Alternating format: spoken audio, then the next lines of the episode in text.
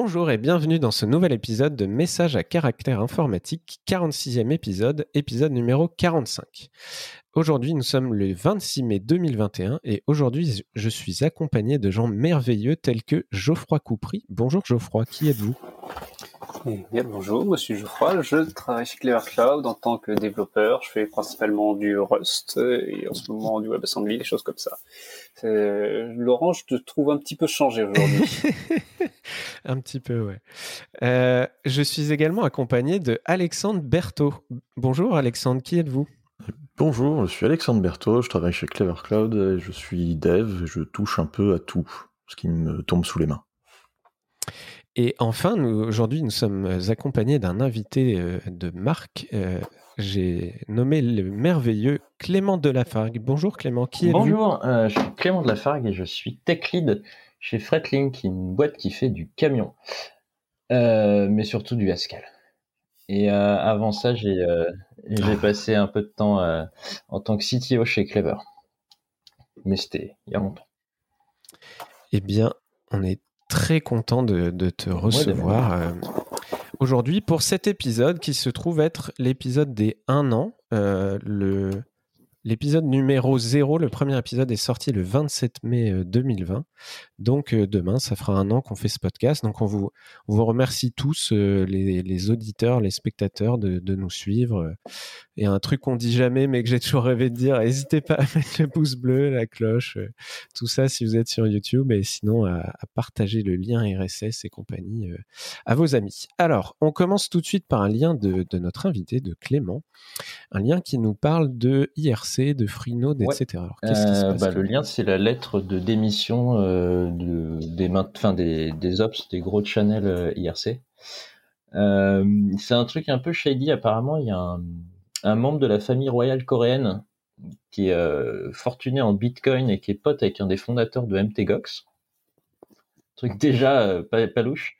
qui, a, qui a acheté en fait la marque Freenode en sous-main auprès de de l'ancienne euh, directrice de la sécurité, sans que tous les volontaires de Freenode soient au courant, et euh, en promettant que ça serait euh, hands off et qu'il était juste, c'était juste un deal pour sponsoriser une conf, un truc, tu vois, très pas, pas, pas, important sur, sur les opérations. Et qui a commencé à mettre des liens sponsorisés vers ses boîtes, vers une boîte justement montée par le, le fondateur de, de MTGOX et euh, sans rien dire aux ops qui sont tous des, bénévoles. Euh, et du coup, euh, ça a fini par ça a fini par craquer parce qu'en gros, il a pris le contrôle sur sur Freenode. ça s'est passé sur quelques mois. Au bout d'un moment, les. Tu, peux juste préciser Freenode et MTGOX pardon. Freenode, c'est juste une Freenode, c'est c'est là où la plupart des salons de discussion sur les techno open source se trouvent. Euh, donc les langages, euh, les gros gros frameworks. Et MTGOX, c'était un échange pour acheter des bitcoins basés sur le code d'un site d'échange de cartes Magic euh, qui a explosé en vol parce qu'ils se sont fait piquer plein de thunes et ils ont essayé de planquer ça. Enfin, bref, du, du bon bitcoin quoi. Ouais, gros scandale à l'époque. Et, et, ouais, et du coup, du coup là sur IRC, les, les ops ont monté un autre réseau parce que ça passait plus. Et euh, le dernier développement, c'est euh, que là, ce matin, tous les channels euh, sur Freenode qui mentionnaient le nouveau le nouveau réseau IRC, donc qui s'appelle Libera, ont été ont été bannis. Parce que là, là globalement, ça fait une semaine que tous les gros channels des gros langages, moi je l'ai vu dans la communauté Haskell, tout le monde était occupé à déménager vite, quoi.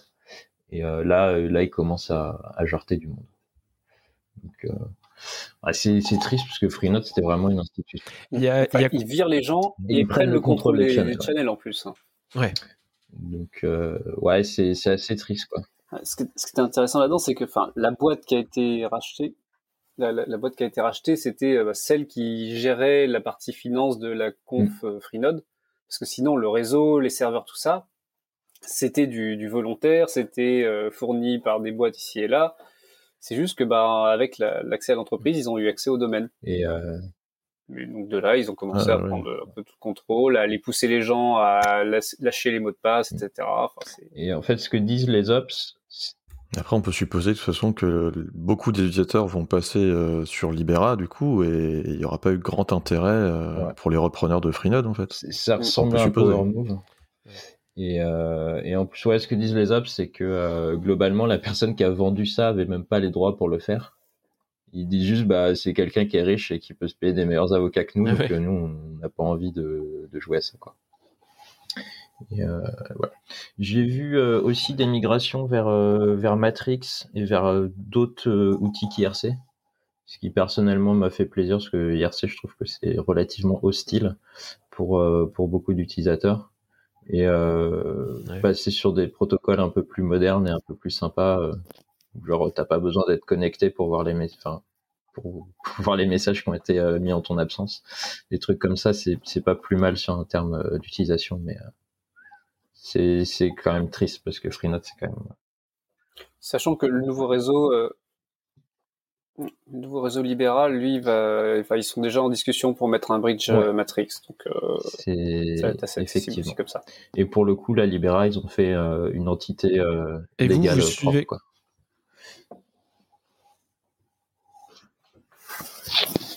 Vous suivez quoi comme communauté sur euh, Vous suiviez quoi sur Freenode Tu parlais d'Askel? Euh, Moi, je foutais jamais les pieds sur IRC. Hmm, Rust et Videolan. D'accord. Pareil, rien du tout.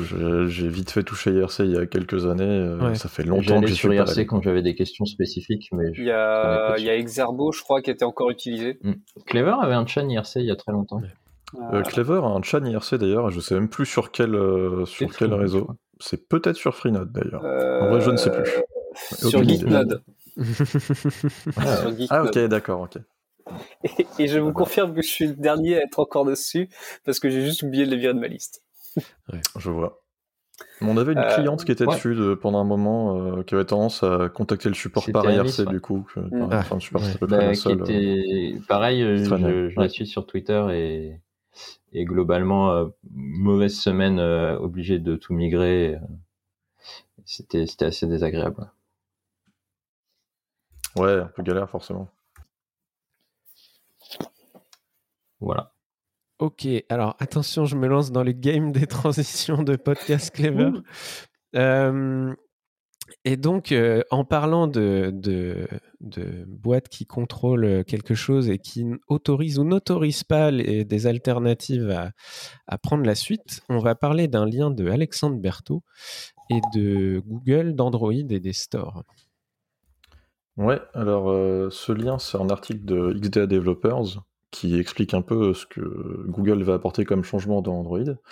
Euh, des changements qui font suite euh, au procès euh, Epic Apple et dans, une moindre mesure Epic Google, et puis aussi des décisions. il me semble qu'au niveau de l'Europe, il y a eu des décisions qui ont été prises là-dessus. sur le côté autorisé des stores alternatifs sur les OS mobiles pour limiter le côté monopole, quoi. Parce que sur Android, en fait, ça fait des années qu'il y a des stores alternatifs vraiment très longtemps, euh, des trucs comme euh, F Store, F, Droid. Euh, voilà, on a aussi des trucs comme Humble Bundle par exemple. si vous ne connaissez pas Humble Bundle, c'est des gens qui vendent des jeux créés principalement par des indépendants, donc en prenant moins de marge, etc. Et du coup, sur Android, ils ont leur, leur app qui permet d'installer facilement, en fait. Plutôt que de télécharger l'APK sur le site, bah, tu as, un store qui permet de télécharger et installer facilement tes jeux. Mais euh, jusque-là, c'était une action vraiment très manuelle, euh, où il n'y a pas de mise à jour automatique, etc. C'est vraiment un côté un peu seconde zone euh, à part, pas très bien intégré au système. Là, le changement, c'est que si ces stores-là utilisent une, nouvelle API qui sera publiée prochainement, et qu'ils ciblent une, API Android globale suffisamment récente, je crois que ça va sur Android 10, ils vont pouvoir en fait demander une permission spécifique pour dire euh, je veux la permission de mettre à jour les apps que j'ai installées. Et une fois que l'utilisateur aura accepté ça, c'est bon, le store sera capable de mettre à jour, euh, comme le Play Store en fait, vraiment exactement pareil. Euh, voilà. Donc ça, ça, permet vraiment juste de, de, mettre à jour des apps déjà installées par ce même store. Ouais. Ça permet pas d'en installer sans autorisation de l'utilisateur. Ouais, c'est une super nouvelle ça. Voilà, c'est quand même ça, ça a du bon cette histoire. Carrément, carrément. Et je suppose entre autres que ça aidera pour quelqu'un qui veut un peu dégoogliser son téléphone. Ouais, c'est une Ça, ça permet de vivre à côté de l'univers Google une approche un peu intermédiaire. Ouais. C'est une bonne étape. Quoi. Bah, c'est vrai que ouais, pour ma part, le Mm. côté store, c'est peut-être le, le truc qui, moi, en tout cas, m'empêchait le plus de, de- d'envisager autre chose que- qu'Android euh, euh, Googleisé, on va dire. Euh, parce qu'il y, a- il y a quand même une grosse dépendance à pouvoir facilement installer des trucs, euh, etc. Quoi. Ouais, c'est quand même un point assez bloquant. Gérer ses mises à jour soi-même, euh, on se croirait sur Windows, c'est un peu triste. Quoi. Ouais, bah, C'est vrai. on sent l'utilisateur de, de Arch Linux. Ok, euh, donc toujours en parlant de, de légal, on va dire, on va parler de, de réglementation et de la CNIL. Encore une fois, c'est un lien de Alexandre Berthaud. Ouais, euh, donc euh, c'est lié à ces fameux bandeaux de cookies euh, auxquels on a le droit depuis euh, un moment maintenant. Je sais pas depuis combien de temps ça a commencé en fait. C'est bien plus d'un an maintenant? Bah, les bandeaux de cookies, on en a eu Ouais, bien, bien avant, avant tout ce qui est RGPD. Ouais, il y en a eu avant. Bah, disons que les après, nouveaux, euh, on, ouais, on doit- a eu les on trucs. peut euh, refuser en fait. Ouais, voilà. Enfin, on peut refuser. Justement, c'est là tout le sujet, c'est que, euh, bah, comme tout le monde, vous avez pu remarquer que suivant les sites, c'est plus ou moins facile à refuser. Généralement, c'est plutôt difficile à, à refuser quand même. Genre, le bouton accepter est bien mis en avant, et puis euh, pour le refuser, il faut passer par 36 000 pages et refuser un à un, etc. C'est vraiment pas, pas terrible. Et euh, bah, c'est tellement pas terrible en fait que ça suit pas la loi. Ouais. Et du coup, la CNIL a réagi par rapport à ça. Et donc, ils ont mis en demeure, ils disent, une vingtaine d'organismes qui ne suivaient pas euh, les règles. Euh, par contre, on ne sait pas vraiment quels organismes sont concernés. Euh, tout ce qu'on sait, c'est, je cite, les organismes visés par ces mises en demeure sont principalement d'importantes sociétés de l'économie numérique. Ouais, c'est assez vague. Voilà, et- c'est- c'est assez vague. Ouais. Et donc elles ont un mois pour réagir. Je sais pas si elles devront faire un communiqué pour dire euh, Hey, on a fait ça, c'était pas cool. Donc je sais même pas si on saura à un moment la liste. Peut-être qu'au bout d'un mois, ils vont publier euh, qui a été concerné. Mais voilà, on en saura plus. euh, Après, ça mois. fait, Ouais. Alors, ça met. ça, ça fait quand même euh, quelques semaines là maintenant que les grosses euh, plateformes de consentement ont, ont bougé, ont mis un lien tout refusé euh, accessible directement. Et ça, ça, c'est plutôt cool. Bon, Ouais, il y a après, il y, a- mieux, quand même. il y a des crevards qui ont mis euh, refusé et, et payé un abonnement qu'on ne nommera pas. Mais euh, là, je trouve, je trouve Oui, qu'il y a du mieux là depuis, Ouais. Euh, On, on avait parlé dans un depuis podcast quelques semaines, euh, enfin Ouais. même un peu plus. euh, Il y, a un- il y a un énorme mieux là-dessus, quoi. Ils ont dû avoir peur de l'acné là. Sur, ceux qui disent tu, tu acceptes les cookies ou tu paies, c'est que il y a eu un truc, c'est que la, la CNIL s'était fait rebooter Ouais. par le Conseil d'État là-dessus. Donc c'est pour ça qu'il y a quelques semaines, ça c'est arrivé. Après, il y a ça là qui est dit par la CNIL qui dit regardez, on est venu râler pour les cookies. Ce matin même, tu avais le compte Twitter de la Quadrature du Net, qui est euh, une, une, une asso de protection des droits privés.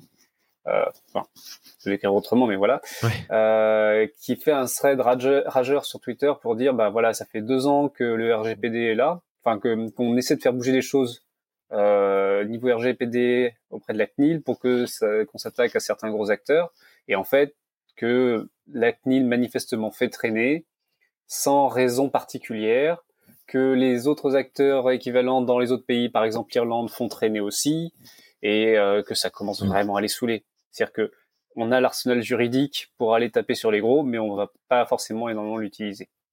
Et alors, Après, est-ce que la, la CNIL et tous les organismes du genre ont suffisamment de moyens pour euh, gérer tout ça? Je suis pas certain non plus, quoi. Ce que dit la quadrature, c'est qu'il y a assez de moyens pour ces, ces affaires-là. Euh, après, bon, peut-être la CNIL va être d'accord ou pas, mais je veux dire, à quoi ça sert d'aller monter des lois comme ça si c'est pour pas mettre les moyens derrière de les appliquer? Ouais. Je veux dire, Ah oui, c'est Eh, c'est bon, on a réglé le problème, on a fait une loi. Ouais. Mettre euh, une menace qu'on peut pas exécuter, c'est un a, petit peu inutile quand même. Bon, ok, vous avez, vous avez râlé, euh, on a fait une loi, on fait une Il commission. y a, il y a Doctolib qui a été, euh, qui a eu un audit RGPD qui a, qui a communiqué dessus. C'était plutôt intéressant. J'ai pas mis le lien, mais euh, je sais pas si vous en avez déjà parlé. Mais, euh, mais c'était assez intéressant. euh. Et ils sont sortis avec quelques petites rajouter le lien du violations. coup la, de le retrouver.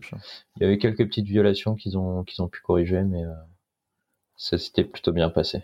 Et, Je pense que ouais, Doctolib était rapidement dans le collimateur. Ouais. Après, je, faut noter, je- Ouais. Ouais. faut, faut noter que la CNIL, on dit pas que la CNIL fait rien. Il y a, vraiment un paquet d'affaires, un paquet de choses sur lesquelles elle travaille. Mais probablement aller s'attaquer aux Google, Apple et Facebook et autres, c'est un taf qui est important sur lequel il faut mettre des moyens, euh, même s'il y a plein d'autres petites boîtes à, qui aller chercher. Ceux-là, c'est quand même ceux, Il faut du soutien politique aussi derrière. Et Geoffroy, je sais pas si on a lu le même thread. Moi, j'en ai lu un autre où ils évoquaient euh, le fait que, par exemple, en Espagne, ils avaient beaucoup euh, euh enquête, enfin, comment dire, audité et ciblé des petites boîtes. Et, et plein, plein, plein de petites boîtes. C'était dans un autre thread Twitter, faudrait que je le retrouve et que c'était une approche différente de ce qu'avaient fait euh, d'autres euh, CNIL euh, en Europe. Je vais, je vais essayer de retrouver le, lien aussi. Bah, il, faut, il faut les deux parce que, on va être très clair, les, les, par exemple, les boîtes qui, essayaient de se refiler en sous-main des listes de, de, clients, des choses comme ça, alors que le RGPD venait d'arriver, on les a vus, hein, et il fallait leur tomber dessus, cela. Euh, quand je dis des clients, c'est toute un tas d'infos perso, de tiens ma boîte a cramé, euh, tous les gens qui ont mis leurs infos perso, adresse, téléphone, etc. Bah en fait mm. je vais revendre ça en, en partant. C'était la mode à une époque. Ben oui, tout le monde fait ça, mais il y a un moment faut s'arrêter quoi. Mm. On en voit encore. Hein. c'est triste. Ok. Mm. Euh, sans transition, euh, nous allons passer un lien de Geoffroy Coupry euh, qui va nous raconter la, suite et la fin de, cette histoire de gens qui contribuent au kernel et qui, qui peut-être avaient plus le droit ou sont plus les bienvenus. Oui, ben c'était des chercheurs de l'Université du Minnesota qui qui, pour un papier, euh, soumettait des patchs euh, qui ajoutaient des failles au kernel. Et euh, ça a fini par se voir. Ils ont essayé de se protéger un peu mollement en disant non, mais c'est un outil d'analyse qui teste des trucs, qui, qui, qui génère les patchs. Donc voilà, des fois il y en a qui sont pas bons. Puis en fait, c'était c'est que ils avaient ils venaient de sortir un papier pour dire regardez les projets open source, ils, ils surveillent pas vraiment, on peut insérer ce qu'on veut comme code dedans. Et donc du coup, bah, la réaction, ça a été bah, déjà d'une, euh, il y aura plus de patch venant de, de mails de votre université, donc euh, vous, vous êtes, vous êtes banni. Puis on va revoir tous vos patchs pour savoir lesquels on va virer ou pas. Et donc sur 150 patchs, ils en ont viré 37. Donc euh, voilà, c'est, bah, c'est, ils ont voulu jouer, ils ont perdu. Mais ça a regardé un peu la liste des patchs, c'est quels patchs qui ont été virés? C'est des trucs qui apportaient des fonctionnalités au passage ou c'était vraiment des petits non, changements euh... Ouais, okay. J'ai pas regardé la liste complète, mais c'est principalement des petits bugs fixes à droite à gauche. Mais euh, si tu ajoutes euh, une erreur, forcément. Euh. Après, effectivement, bah, eux, ils se sont fait choper, ils ont fait le truc publiquement, voilà, mais techniquement, ce que dit Brian là, qui, qui tweetait là-dessus, c'est qu'il faudrait appliquer ça sur l'ensemble mm. des patchs. Mm c'est pas parce qu'il y a un acteur pour, pour qui ça s'est vu qu'il faisait, il faisait de la merde que hmm. il y en a pas d'autres. Ouais. C'est la face euh, visible de l'iceberg. Après, compliqué de faire une review aussi complète de tous les patchs derrière sans, sans impacter le reste. Quoi. Ouais. tu finis par euh, largement limiter la progression du, du, bazar quand même. Si tu fais hmm. confiance à personne, enfin à ce point-là, quoi c'est compliqué. Ok. Euh, donc en parlant de, faire le, ménage et de, virer des trucs et refaire des trucs tout neufs, euh, Clément va nous parler de, de la fondation Haskell et de son nouveau site. Ouais, euh, bah, la fondation Haskell, elle a été créée en, en fin 2020. Et euh, l'idée, c'est d'avoir bah, des gens dédiés à, à, rendre Haskell plus sympa et, euh, et d'encourager les gens à en faire. Parce qu'historiquement, Haskell, c'est d'une part des, des universitaires qui, qui, font, qui écrivent des papiers, qui ont besoin d'un langage pour, euh, pour écrire, des, écrire leurs exemples. il y a beaucoup d'utilisation pour écrire des compilateurs, d'autres qui font des crypto-monnaies, des choses comme ça. C'est utilisé dans la finance aussi. Euh, il y a des gens qui envoient des camions avec du Haskell aussi, coucou. Euh, mais c'était euh, c'est une communauté assez hétérogène. J'allais dire vous vous en faites ah, prod. Ben, hein. quasiment tous les nouveaux trucs sont Haskell. Et du coup, c'était une communauté assez hétérogène avec des gens qui faisaient des trucs dans leur coin. et il y avait des choses qui avaient un peu pris la poussière. Et là, c'est l'occasion de d'avoir bah, une une action un peu concertée. Donc là, typiquement, des, un des gros axes d'action, ça va être améliorer Haskell sous Windows, parce que c'est assez compliqué, rendre Haskell plus facile à installer. Donc il y a GHC Up qui est un peu l'équivalent de Rust Up, qui est un outil qui sert à installer la toolchain, euh, qui a été créé. Donc là, le but c'est de l'améliorer sous Windows. Euh, il y a un gros chantier, la bibliothèque principale pour faire des chaînes de caractères en Haskell, euh, c'était encodé en, en UTF-16. C'était un choix euh, un peu un peu compliqué à, à, porter maintenant. Donc là, il y a, y a un chantier pour pour faire passer sur du UTF-8. Euh, donc là, il y a là, c'est, euh, il y a la légitimité pour faire bouger pas mal de choses. Bon, après, faut que, faut qu'il y ait le, le travail euh, et le temps qui soit mis derrière, mais euh, au moins, il y a des gens qui sont prêts à apporter une démarche un peu, un peu unifiée pour améliorer les choses et pas juste des gens qui améliorent des petits trucs dans leur coin de manière un peu désordonnée, quoi. c'est super actif. Pareil, gros travail sur la doc aussi. Enfin, tous les trucs un peu, un peu vus comme chiant, là, il y, a il y a un effort concerté dessus, donc c'est, c'est vachement encourageant. Euh, voilà, il y a un discours et un, et un Slack où, les gens discutent pas mal. Et euh, c'est plutôt plutôt cool de voir que, que ça avance et qu'ils ont pas peur de d'aller toucher à des gros gros trucs quoi. Contributeur euh, welcome. Ouais, moi j'avais jamais vu l'ancien site, mais c'est vrai que le le nouveau est, est, est très élégant. C'est d'une c'est pas bourré d'animation fancy dans tous les sens, ni de trucs trop trendy. En même temps, c'est plutôt moderne. là, le but, c'est vraiment d'attirer un peu des nouvelles personnes. Là, je parle que du site. Hein. À ce que j'y connais rien, j'ai pas d'avis. le but, c'est vraiment d'attirer des nouvelles personnes et le, le site et, de rendre le truc un peu moins intimidant parce qu'il y a du boulot à faire sur la doc. Et... Non, vas-y.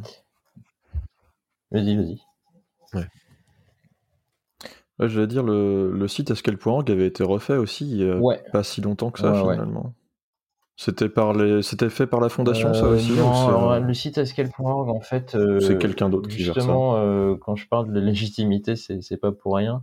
C'est qu'avant, en fait, il y avait un petit, un petit shift entre les gens qui géraient le, le paquet, le, enfin, le, la bibliothèque de paquets global de Haskell qui s'appelle Akage euh, et euh, des gens qui ont fait euh, Stack, qui est un outil un peu alternatif qui simplifie plein de trucs et qui est l'outil que nous on utilise au boulot et qui était plus orienté vers Haskell dans l'industrie. Et le site Haskell, en fait, il y avait deux versions concurrentes qui avaient été faites parce qu'il y avait des divergences de points de vue sur les choses à mettre en avant et en particulier comment installer Haskell.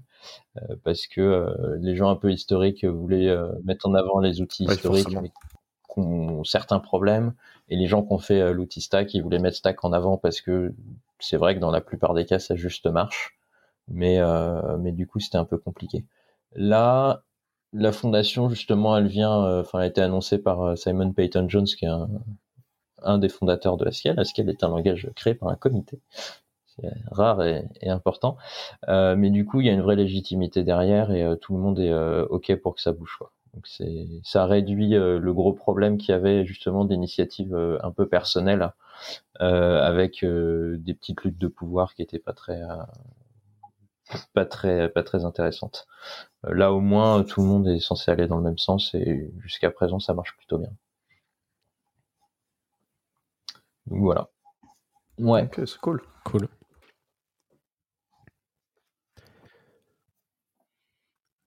Euh, j'avais une transition des deux secondes, j'ai oublié. Tant pis. Euh, sans transition, nous allons passer. Oui, non, j'allais juste dire, euh, toujours dans le domaine des nouveautés et des, des, annonces, un lien que j'ai proposé moi-même, vu que c'est un lien front-end. Euh, on a Parcel, le bundler, qui annonce une bêta 3 de sa version 2. Donc Parcel 2 en bêta 3.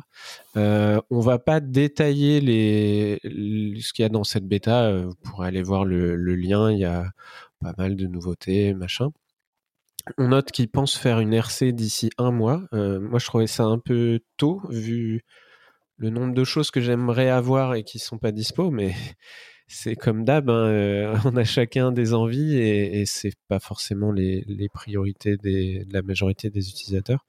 Euh, par contre, on va soulever un truc qu'on a déjà relevé plusieurs fois dans le podcast, c'est que euh, dans cette annonce, Parcel explique qu'ils ont intégré SWC dans leur code base et qu'ils ont codé des choses en Rust avec. Donc SWC, c'est un on va dire, pour faire simple, un équivalent à Babel. Donc c'est un compilateur, transpilateur euh, TypeScript, JavaScript qui est codé en Rust.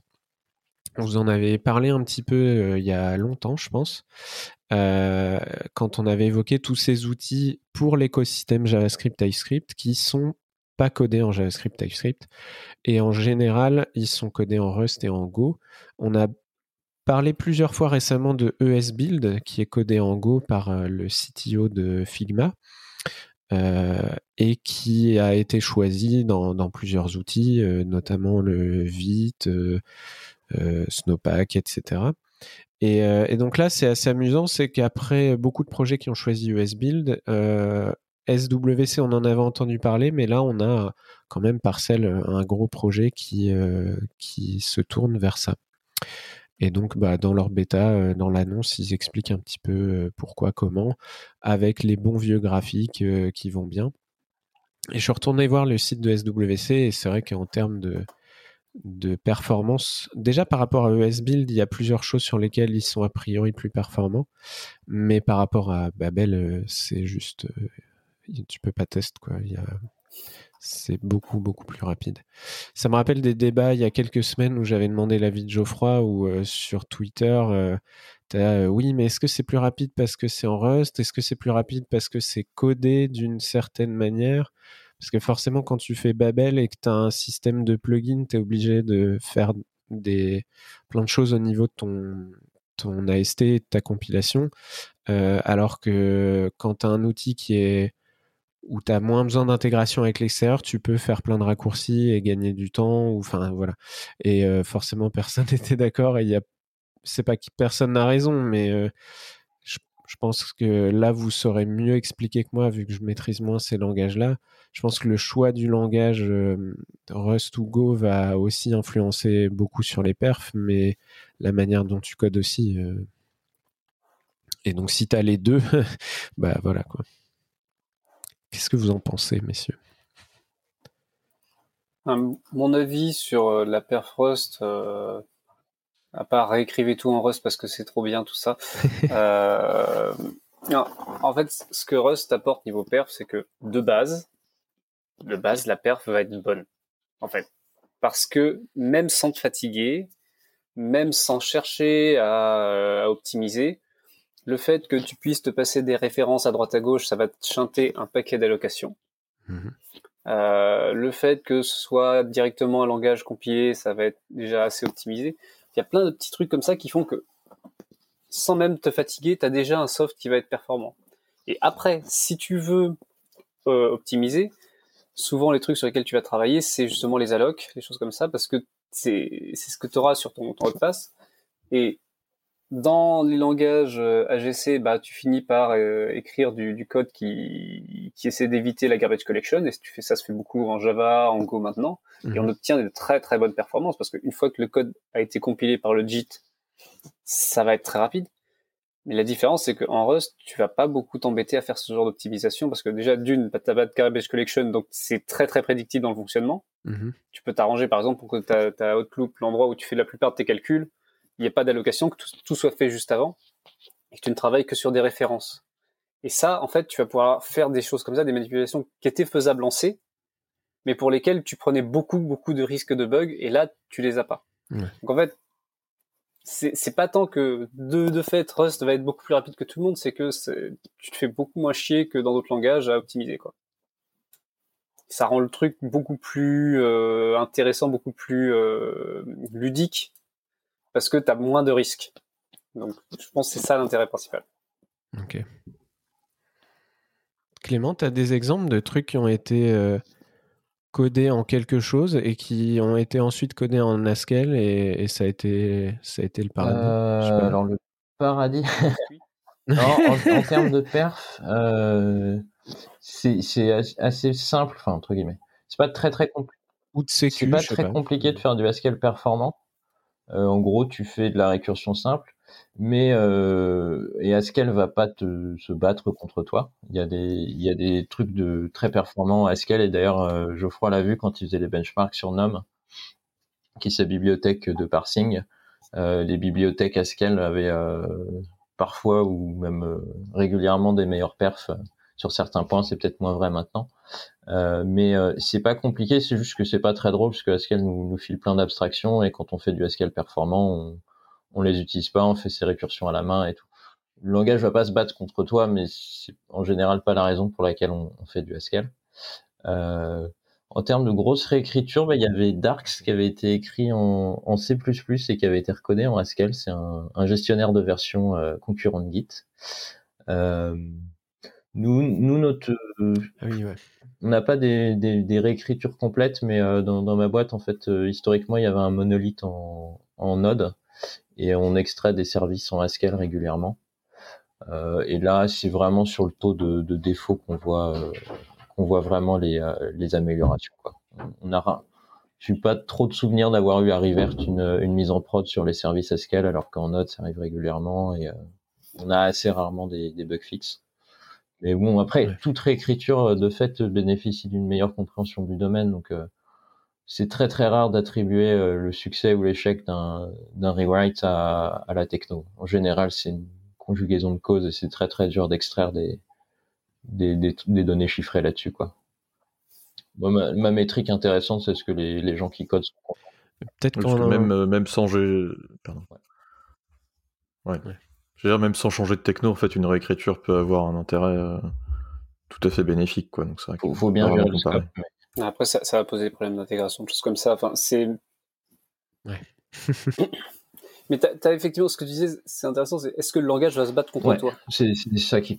Parce que tu as des langages qui vont être pratiques pour certains aspects, et, et si tu veux faire de la perf, tout d'un coup, ça va être compliqué. Ouais. Et euh, c'est, c'est, oui. Moi, même si je voulais euh, tout réécrire en Rust, il y a des trucs, des site Rails, des choses comme ça. Je vais pas aller les refaire. Ça n'a aucun intérêt. Il y a déjà un outillage de dingue. Ouais. Mais il y, a un, y a un compromis qui est pas mal maintenant, en fait, que je vois apparaître. C'est d'utiliser le WebAssembly. Ouais. Parce qu'en fait, maintenant, les, les runtime WebAssembly, tu peux les embarquer dans à peu près tous les langages. Dans Python, Ruby, Haskell, C, euh, renfermant du Rust aussi, dans du JS, dans tout ce que tu veux. Et bah, tu peux prendre euh, de la partie que tu veux optimiser un petit peu, tu la mets dans du WebAssembly qui va euh, être compilé, s'exécuter comme du code natif, et tu peux l'avoir écrit en Rust, en C, en ce que tu veux. Et ça, ça s'intègre dans le reste de ton app. Et finalement, je trouve que c'est un bon compromis parce que l'interface entre les deux est bien définie. C'est, ça marche, mais c'est plutôt bien isolé et euh, ouais. tu gagnes cette perte. Ça s'applique surtout quand, quand les données qui qui transitent entre la couche WASM et la couche dans ton langage sont pas trop trop structurées parce que sinon tu passes ton temps à, à gérer de la désérialisation ouais. et bah, typiquement euh, pour la lib biscuit j'avais fait une première euh, une première version qui utilisait la, la FFI euh, en C donc en gros mon code Haskell a appelé directement une bibliothèque C effectivement j'ai rien eu à implémenter en logique par contre, c'était c'était chiant parce qu'il fallait tout mapper à la main et, et on, on, perdait beaucoup de temps. Et là, la, nouvelle version, elle réimplémente tout en Haskell bah parce que euh, c'est des données euh, très riches. Et en fait, euh, pour la gestion d'erreurs, des trucs comme ça, c'est limite plus simple de recoder la, logique que de m'embêter à faire la que de m'embêter à, faire le mapping quoi.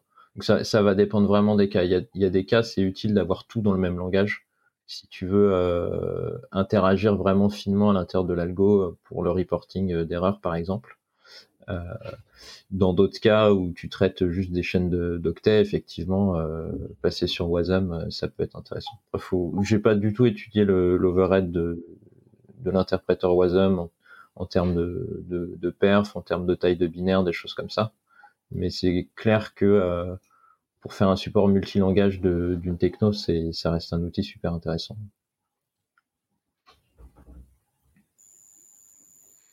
Euh, J'ajouterai dans les show notes un lien auquel je pense de Surma, donc euh, qui est dev, euh, je sais jamais comment ils disent chez Google, je, développeur advocate ou DevRel. Enfin, il est ça chez Google dans tout ce qui est Chrome, etc. Et il a fait tout un article d'analyse sur WebAssembly avec Assembly Script versus d'autres trucs et il, réexplique un peu. Euh, enfin, il, fait des détails de, benchmark et de perf. Ça vaut ce que ça vaut, ce que c'est fait sur un exemple, hein, bien entendu. Et il y a plein de warnings à la fin sur euh, n'en tirez pas trop de conclusions, mais euh, ça a le mérite au moins d'éveiller sur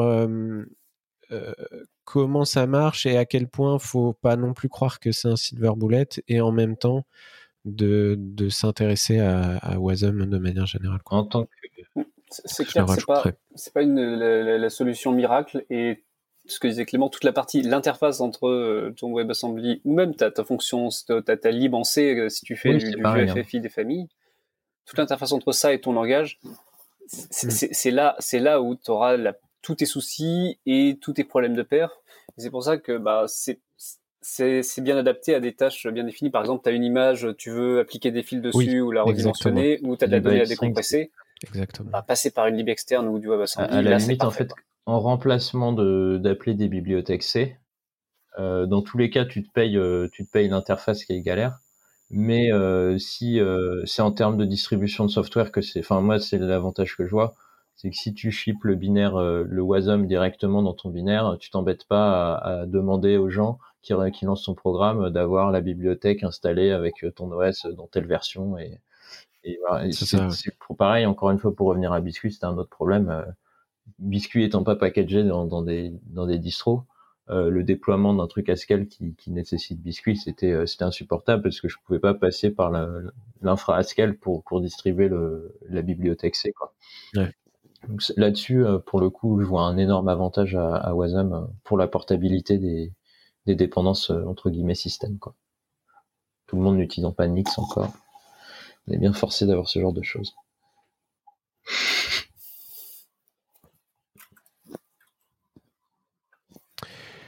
Petite euh, shout out to NixOS, du coup, si j'ai bien compris. Bah, Nix permet. Euh, on va faire une petite parenthèse. je disais que Nix euh, permet en fait de déclarer des dépendances On va faire une.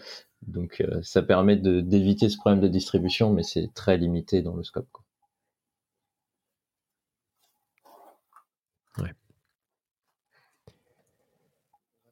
On va faire une petite parenthèse euh, avant de reparler de, Wasm avec un lien de Geoffroy Coupry euh, qui va nous parler de, RSA, de vieux trucs qui sont, euh, devenus récents ou en tout cas dont on apprend enfin ce qui s'est passé, si j'ai bien compris. C'est ça. C'est ça. En fait, c'est qu'en 2011, RSA, donc l'entreprise qui fait les tokens Secure s'est fait pirater. Et ça a été un, truc énorme à l'époque, mais on n'avait pas forcément eu énormément d'infos sur ce qui s'était passé vraiment dans la boîte. Et là, ben, ça fait dix ans. Et donc, les, accords de confidentialité viennent de tomber. Donc, les gens qui ont participé à, ça, qui, bossaient chez RSA à l'époque, sont, en train de lâcher les infos. Donc, ce qui se, pour le contexte, les tokens Secure ID, c'est des petits euh, gadgets qu'on portait, euh, qu'on portait euh, avec soi, qui affichent régulièrement un code. Et en fait, quand on rentre son login, son mot de passe, on devait rentrer le code qui était lié à ça. Et RSA filait le hardware à plein de boîtes pour sécuriser leurs accès. C'était pour les banques, c'était pour des grosses entreprises avec plusieurs milliers d'employés, etc. Et ce qui s'est fait, ce qui s'est passé en fait, c'est que le système qui définit les données racines de tous les codes, c'est-à-dire à partir de ces données-là et globalement de, de l'ID de la personne et euh, de la date, on arrive à savoir quel est le code qui, qui est utilisé actuellement. Et ben ces données-là, ils se les sont fait voler. et euh, là, on a une présentation de, tout le process. C'est comparé à des, piratages qu'il y a pu y avoir où euh, les, gens rentrent dans le système et puis euh, il leur faut genre euh, neuf mois pour mettre les mains partout et finir par se faire prendre. Là, c'est en une semaine. En une semaine, ils se sont fait repérer et ont commencé à se faire suivre. Mais tout a commencé par un tout bête fichier Excel qui a été envoyé par mail, qui a été ouvert. Il y avait un exploit flash dedans. Et Un Exploit Flash, oui, ça date. Oui, 2011. Ah ouais. Et de là, ils ont commencé à accéder à tout le système et euh, à, chercher partout. Et donc, le serveur qui stockait toutes les données racines, qui était le truc qui devait être le plus sécurisé possible, qui était même censé être séparé complètement du réseau principal, bah, en fait, de temps en temps, il y a quelqu'un qui devait s'y connecter pour euh, faire un disque avec des données de, de base à, pour installer dans les, euh, dans les racks RSA qu'on mettait dans les grosses boîtes. Parce que euh, tu pouvais avoir ta partie euh, on-premise de, de, RSA. Et euh, bah, en fait, euh, ils avaient fini par accéder à ça et faire tout un tas de requêtes pour dump toutes les données petit à petit. il aura fallu des mois pour rattraper ça. C'était un truc incroyable, je me rappelle, parce que hum, à l'époque 2011, je sortais juste de chez Amadeus. Ils avaient tous les tokens comme ça, et j'étais en train de réfléchir à ce que ça pouvait coûter. un token, c'était genre 25 dollars. Ah oui. Est-ce que rien, rien qu'en temps de remplacer les tokens de tout le monde, parce que c'est si tu as les clés confutées, il faut tout, tout, tout remplacer, tout changer. Rien qu'en temps d'aller changer ça chez tout le monde, dans toutes les boîtes, rien qu'en termes logistiques, bazar que ça pouvait être. En plus, moi à l'époque, je bossais dans une boîte d'autant de forte, donc euh, bon, on va dire qu'on s'est marré, mais euh, ça, ça tombait plutôt bien pour nous. Ouais. Et, en fait, ce qui s'est passé quelques mois plus tard, c'est que hum, Lockheed Martin, qui est une euh, boîte, un contractant euh, de, l'armée américaine, qui faisait notamment, euh, qui bossait notamment sur les, les comment dire, les, chasseurs, les, avions, et je crois notamment le F-35. Et ben, ils se sont fait pirater et, si je me souviens bien, ils se sont fait tirer des plans, ah pas mal de plans d'avions. Ouais, c'est autre chose, quoi. Ouais, et euh, dans, dans, les, dans les reports qu'ils ont fait après, ils ont pointé du doigt RSA et dit bah ouais, bah en fait, euh, on s'est fait pirater parce que bah, les attaquants, ils avaient, euh, ils, pouvaient envoyer des, des, codes RSA, ils les avaient tous quoi. Sympa. On est sur un level de A Denis Brognard qui est assez élevé là quand même. Mais ah. c'était incroyable cette histoire quoi. Ouais. ouais. C'est dingue tout, tout, le monde, tout le monde était dépendant d'eux. Et euh, ce qui est intéressant dans cet article, c'est qu'ils font le lien avec d'autres attaques qu'il y a pu y avoir euh, ces, ces, dernières années, dont euh, la boîte ukrainienne de, de, comment dire de, de qui s'appelait, qui s'appelait, ah, j'ai plus le nom, mais qui s'était fait pirater par par des Russes. Et ils avaient mis un malware qui, qui s'était répandu mais partout dans le monde. Le truc, c'était une cochonnerie. et euh, en fait, ils avaient attaqué la, boîte de compta et ça s'est déployé chez tout le monde. Euh, c'est le, le, monde des, ce qu'on appelle les supply chain attacks où euh, plutôt que d'attaquer une boîte, bah tu t'attaques à qui lui vend du soft. Et oui, l'autre cas dont il parle, c'est celui de SolarWinds, qui est plus récent, où c'est une boîte qui, qui fait un, un, soft de gestion de serveurs et c'était installé mais partout, partout, partout, parce que si tu dois gérer une archi avec des, des milliers de serveurs dans, dans, un gros réseau d'entreprise, bah, il y a un moment tu as besoin d'outils de, de, gestion et donc euh, tu installes un truc comme ça. Mm.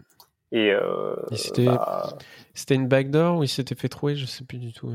Oui, ils avaient euh, upload un truc pour accéder à distance, euh, et voilà. Et puis, puis, de là, ils sont rentrés dans un certain nombre de réseaux. Et qu'est-ce que tu peux faire face à, face à ça, quoi? il y a un moment, tu dois, bien faire confiance à tes, fournisseurs. tu peux essayer de pas prendre ce qui est trop populaire, parce que ça a peut-être plus de chances de se faire attaquer, mais c'est compliqué, quoi. Bah, le, truc, c'est que t'imagines, tu veux, euh, bah, prenons le cas de RSA, tu veux des tokens euh, d'autant de fortes à l'échelle de, j'ai une boîte de 15 euh, 000 personnes. Qui Tu vas voir qui? T'as pas 50 mm. boîtes qui te font ça, quoi. Puis tu vas pas voir euh, Jean-Michel Startup, ils sont deux et ils se sont lancés il y a deux ans. Quoi. Ouais, ils vont pas réussir à fournir ça. Bah, rien, qu'en capacité, mm. capacité de production, quoi. Genre, c'est pas possible. Mm. Donc, euh... mais c'était, c'est vraiment une histoire euh, très, très, très intéressante. Hein, et euh... ouais, faut réfléchir un peu à ce qu'on, ce qu'on laisse rentrer dans nos systèmes, quoi. Ouais. Euh, transition jumper par rapport au sujet d'avant. Euh, nous allons reparler de, de Wasm avec une annonce de Stackblitz euh, qui euh, publie un article qui s'appelle Introducing Web Containers. Donc on nous a bassiné pendant des années avec ces, ce, cette imagerie de, conteneurs, de Docker, de, je déplace des conteneurs et à l'intérieur il y a ce qu'il faut. Euh, euh, quand Docker est arrivé, vous vous souvenez toutes les toutes les confs avec, on voyait des, vraies photos du port d'Anvers ou de, du Havre, etc. Euh, et donc là, on a StackBlitz qui nous annonce un. Donc StackBlitz, je reprécise vite fait, c'est en gros un IDE en ligne. Enfin, pour le résumer énormément, c'est ça. Donc, vous allez sur StackBlitz, euh, vous créez un nouveau projet et vous avez une espèce de VS Code, puisque c'est le même code, je pense, euh, qui est dans votre navigateur. Vous pouvez parcourir les fichiers, éditer des fichiers, créer des commits. Euh, historiquement, les gens s'en servent, et vous avez la preview aussi dans une espèce de faux navigateur. Euh, les gens s'en servent beaucoup sur du front-end. Euh, tu codes ton petit composant React, tu as ta preview, tu peux partager. Euh, c'est pas mal pratique aussi pour reproduire des bugs et partager un lien vers une repro, etc. Et en fait, la StackBlitz nous annonce qu'ils ont fait un effort conjoint avec Google et, j'ai un doute, Vercel pour attention, le, euh, run, donc euh, enfin lancer, euh, faire tourner du Node.js dans votre navigateur. Et là, je sais pas vous, mais moi, quand j'ai lu l'article, j'avais Exhibit dans ma bah, tête en mode Yo dog. on m'a dit, on m'a dit que t'aimais bien JavaScript côté serveur. Du coup, j'ai mis du JavaScript côté serveur dans ton navigateur. Ah là là. Qu'est-ce que ça veut dire derrière? C'est en gros, il target une catégorie d'utilisateurs qu'on néglige beaucoup trop, qu'on dénigre aussi, euh, qui, ont, qui ont des difficultés à, affronter ce, domaine du, setup, un environnement de, dev. C'est quand tu es débutant et que tu commences, c'est juste la catastrophe. quoi. le monde du web JavaScript invente des outils tous les trois secondes, donc c'est encore plus, encore plus la jungle. Et donc là, la promesse, c'est bah, tu vas sur StackBlitz, tu fais euh, clic nouveau projet et euh, bah, tu peux faire npm install, node run ton fichier.js, tout marche. Donc il y a, y a, cette partie de, setup instantané. Tu as la partie sécurité aussi. je vous rappelle que quand vous faites un npm install, pour peu qu'il y ait des post-install scripts, le truc peut clairement aller euh, faire fuiter n'importe quel fichier qu'il y a sur votre file system euh, quelque part. Là, le truc est complètement isolé euh, dans votre navigateur et, donc en termes de sécu, ce qu'ils essaient de mettre en avant, c'est que c'est hyper bien isolé. et en fait, ce qui manquait par rapport à ce qu'ils avaient avant au niveau juste bah, lancer du JavaScript dans, un browser, c'est qu'ils ont wasomiser un, un node, si j'ai bien compris, euh, pour faire tourner euh, des scripts Node.js dans votre navigateur. Et en plus, ce qu'il rajoute et qui, qui, est vraiment stylé, c'est euh, une partie basée sur des service workers. Donc je rappelle, un service worker, c'est, on va dire, une sorte de proxy dans votre navigateur qui vous permet d'intercepter les, les, requêtes HTTP qui sont faites et c'est essentiellement utile pour intercepter une requête et répondre depuis un cache ou répondre depuis un cache, aller vraiment demander la requête côté serveur et repopuler le cache. Enfin bref, vous pouvez faire ce que vous voulez. Et donc là, pour vous dire, imaginez vous avez un serveur genre Express, vous faites dans StackBlitz, qui est une web app que vous n'avez pas installée, vous faites node euh, monserveur.js, ça lance votre serveur dans un truc Wasm qui exécute Node ou une version de Node qu'ils ont, on ne sait pas trop. Et après, vous allez sur euh, l'URL qui va bien. Donc, euh, j'ai oublié le nom, mais c'est un truc genre euh, blablabla.stackblitz.com. Et c'est votre serveur. Et donc, en fait, ça fait une requête. Elle part dans le service worker, elle est interceptée. Et là, il va discuter avec un worker WASM pour aller servir la requête HTTP depuis votre node qui est dans votre browser.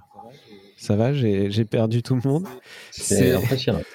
En fait, on est plusieurs dans le, dans le Slack Clever et s'est dit bon, l'utilité, enfin en tout cas, je pense qu'on est quand même, moi je reste hyper attaché à mon terminal, mon IDE installé sur mon, mon desktop, enfin mon laptop, etc.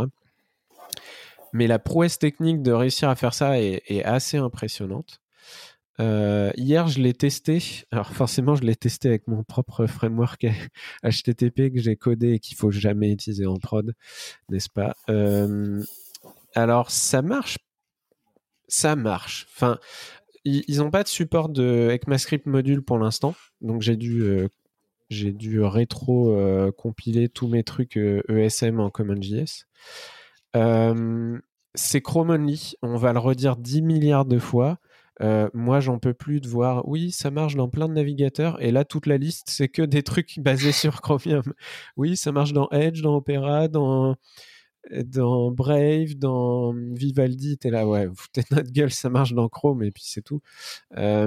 et donc, ils ont un support de Safari et Firefox qui va arriver.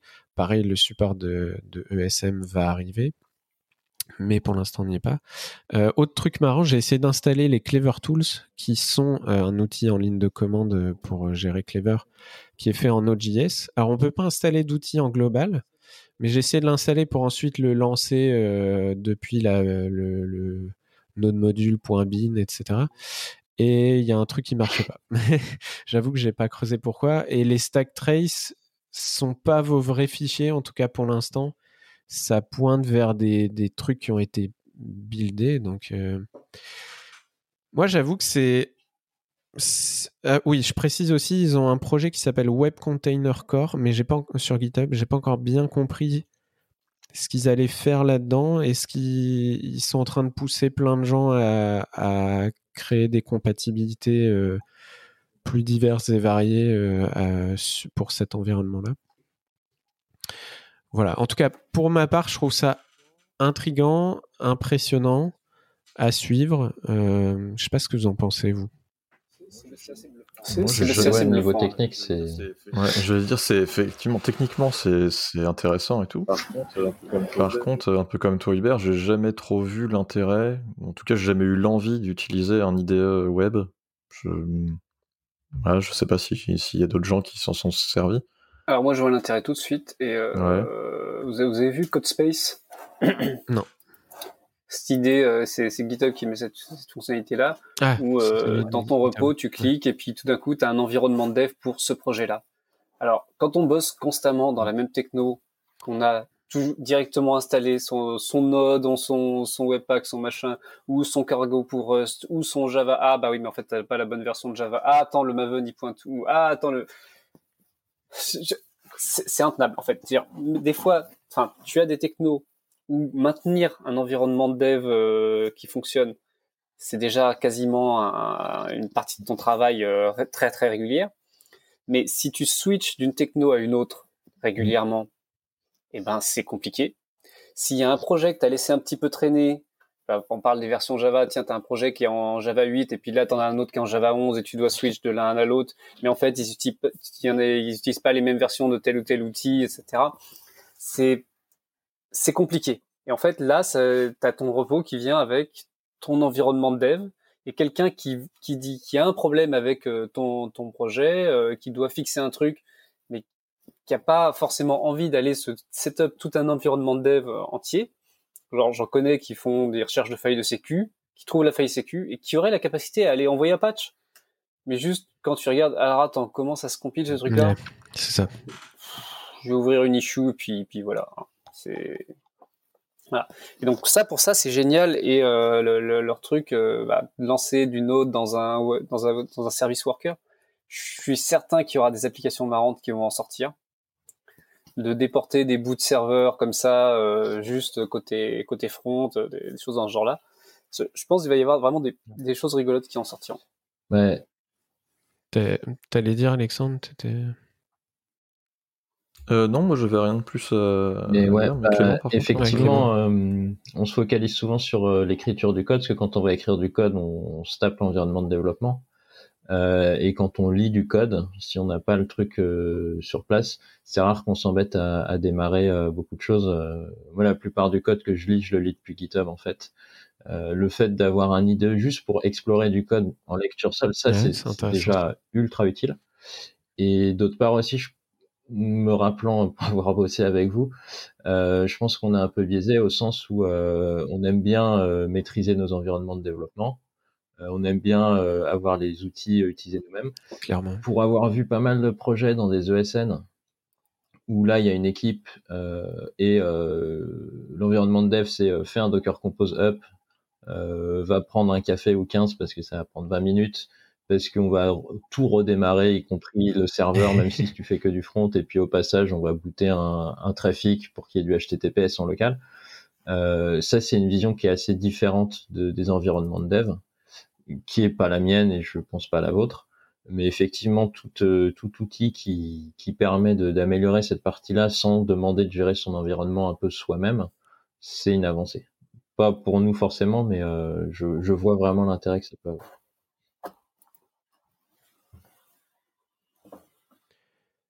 Il y, a, des petites limitations que j'ai commencé à voir hier. J'en ai évoqué une. Euh, c'est le. En tout cas, pour l'instant, parce que je pense que ça va s'améliorer. Les stack trace, tu as des trucs. C'est des URL imbitables. Hein, donc tu te dis, mais attends, l'erreur, elle vient de quelle ligne? Euh, et, c'est des trucs qui ont été compilés, donc tu sais pas trop. Ça, je pense, ce sera cool quand ils vont améliorer ça. Euh, j'ai pas pu aller farfouiller dans le dans les nodes modules euh, dans l'explorateur de fichiers. J'ai peut-être pas trouvé. Alors que dans le terminal, je pouvais faire ls et je pouvais les, exécuter potentiellement. Je pouvais peut-être les vim. Non, je pense pas qu'ils aient mis vim, mais en tout cas, moi, j'avais besoin d'un peu plus la main pour comprendre ce qui se passait. Euh, et je pense qu'ils vont améliorer ça. Après, tu as des limitations. Euh, euh, j'ai vu beaucoup de gens en parler pour lancer des, des, des générateurs de sites statiques basés en JS directement dans le navigateur.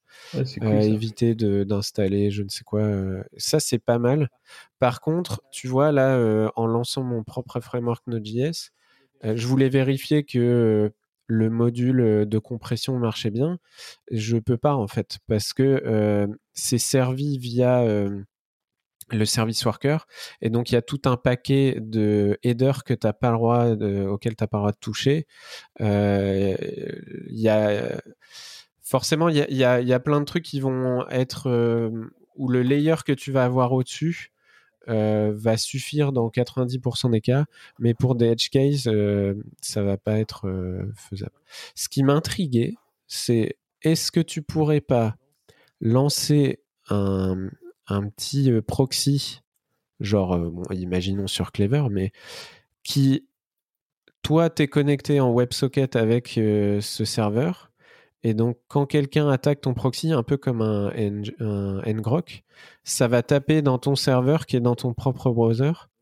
Ouais, au moins que tu aies un vrai passage HTTP sur un point et que tu aies accès à tes outils HTTP. Et là, du coup, tu auras un vrai passage HTTP entre ouais, les deux. Clair.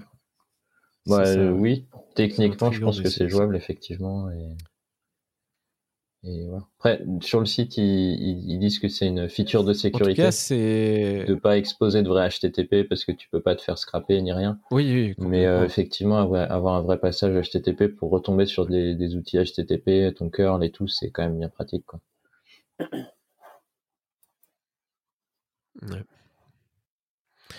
Donc, euh, ouais, un projet à suivre est, assez euh, Mmh. Intriguant, on verra ce que ça donne. Oui, et aussi, j'ai lancé le, donc je l'ai lancé dans Chrome, j'ai lancé le Task Manager. On était entre 3 et 400 mecs de RAM sur euh, l'onglet et l'ensemble des workers euh, que ça spawn. Honnête. Je m'attendais à plus en vrai, mais, euh, mais bon.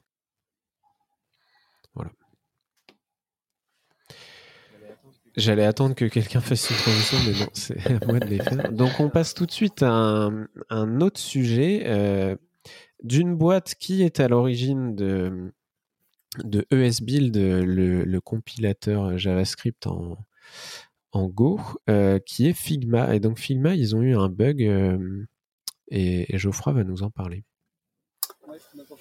Ouais, donc en fait, ces Figma, ils ont eu un petit bug report euh, qui disait que euh, le, raccourci euh, Shift 2, ça marche bien si on utilise les chiffres au-dessus du, clavier, donc lettres, mais si on utilise le 2 du pavé numérique, ça marche pas. Et ils ont cherché, et en fait, tout ça, ça vient de décisions prises sur les claviers IBM dans les années 70 parce que entre ceux qui avaient le pavé numérique, ceux qui l'avaient pas, les raccourcis qu'ils avaient fait pour certains claviers qu'il fallait du coup garder pour les claviers des autres, etc. Ça, a donné une série de, de décisions qui se sont transmises petit à petit euh, jusqu'à euh, jusqu'aux machines Windows actuelles avec à côté le, petit effet de bord que en fait les Mac eux sont partis directement avec un design différent et le bug du coup n'apparaissait que sur Windows et pas sur Mac. et euh, c'est, je trouve ça intéressant de voir euh, tous ces, ces, voilà ces, petites décisions, ces petits problèmes d'ingénierie qui nous suivent encore et encore et de toute façon on pourra jamais s'en débarrasser. C'est là, ça fait partie de la culture, euh, c'est comme ça. C'est et si j'ai bien vu le thread, Shift 2 sur un pavé numérique historiquement IBM, ça, c'est les flèches vers le bas, ça? Euh, euh, oui, je crois que c'est pour les flèches. C'est ça, hein, en fait, le, ça fait une croix sur le pavé numérique. Il y a 2 vers le bas, 8 vers le haut, 4 mm. vers la gauche, etc. Et euh, le thread est, est intéressant, c'est marrant. Il y a plein de captures d'écran. Si vous aimez le, le keyboard porn, euh, c'est. Ouais, il décrit les types de ressorts sur les, sur les interrupteurs et tout. C'est très plaisant. Ah. Je crois qu'on a des utilisateurs de clavier mécanique euh, dans l'assemblée là. Non. On en a. bien, bien, bien. Euh, toujours en parlant de, de matos, on va parler de transistors et c'est encore un lien de Geoffroy Coupry. Oui. Donc euh, TSMC, qui est euh, le fondeur qui fait euh, une partie énorme des, processeurs mondiaux, je crois que ça doit être 40%, un truc comme ça. Bah, ils ont annoncé qu'ils ont réussi à faire des transistors qui font une taille de 1 nanomètre. Faut savoir que actuellement on est, je plus, à 5 ou 7 nanomètres pour les pour la pour les dernières, ouais, 5, nanomètres pour les, les, puces de, de dernière génération. IBM a sorti qu'ils ont des transistors en 2 nanomètres, bah là, TSMC dit maintenant on fait du 1 nanomètre. Vas-y, on fait quoi pour aller plus petit? Euh, Sachez que l'unité en dessous, c'est le picomètre. Et, euh, ce qui est intéressant, c'est qu'ils ont changé de, ils changent de, de composants de matériel, c'est-à-dire qu'ils utilisaient encore du, des des transistors au silicone et là on passe, il passe au bismuth qui est un, autre métal. Ah ouais. Voilà. Et du coup euh, qui euh, permet de, de, gérer un petit peu mieux la consommation électrique, etc. Donc y a pas, j'ai pas vu de, j'ai pas vu énormément les le pourquoi ça ça marche mieux, etc. Parce que moi il y a, y a un papier et j'ai pas du tout les compétences pour comprendre ces choses-là. Mais euh, c'est intéressant de voir que on peut toujours aller plus loin Hein. Là, les limites, on pensait que les limites étaient déjà atteintes sur euh, la taille des, transistors et euh, du coup, bah, le nombre de transistors qu'on peut mettre sur une puce pour pouvoir euh, faire énormément de calculs, bah, en fait, ça continue. C'est pratique le bismuth. Ça, ne s'arrête jamais. Ça permet de faire des jeux de mots intéressants avec des triples bismuth et, des anciens présidents de la République. C'est du ça de prix. C'est clair. Désolé. Du coup, il doit y avoir un, paquet de gens qui, cherchent furieusement qui produit du bismuth ou dans le monde parce que tout d'un coup, ça va être un sujet. Ouais, tu m'étonnes. Ok, euh, on va continuer sur, euh, sur le, on va dire le low level et, euh, après les, les, CPU, les transistors, on va parler d'OS avec encore un lien de Geoffroy Coupry qui nous parlait de Fuchsia. Ouais. Donc Fuchsia, c'est un système d'exploitation que Google développe. Ça fait un paquet d'années maintenant. Hein euh, pardon? Ça fait un paquet d'années maintenant, je crois. Ouais, ouais, ouais. Ça... je saurais plus le dire, mais ça doit faire peut-être 4-5 ans, un truc comme ça. ça, au départ, il y avait vraiment pas d'infos, il y avait juste le nom qui était sorti, on, ne savait pas plus. Ça, avait fuité assez tôt parce que c'était fait en Rust et du coup, euh, les devs Rust se connaissaient tous à l'époque et donc euh, voilà, on, savait qu'il y a quelque chose qui se préparait. Et, euh, et donc là, ouais, ça, ça arrive, c'est publié et donc ça, ça arrive dans les dans les composants Nest que, que parce que Google avait racheté Nest il y a quelques années et donc, dans les trucs qu'ils n'avaient pas fini par euh, annuler et retirer du marché, il y a le Nest oh. Hub euh, qui contient euh, du coup maintenant du Fuchsia OS. Euh, donc, ce qui est intéressant, c'est qu'avec la release, ils ont aussi sorti donc un site avec un petit peu plus d'infos sur comment ça fonctionne.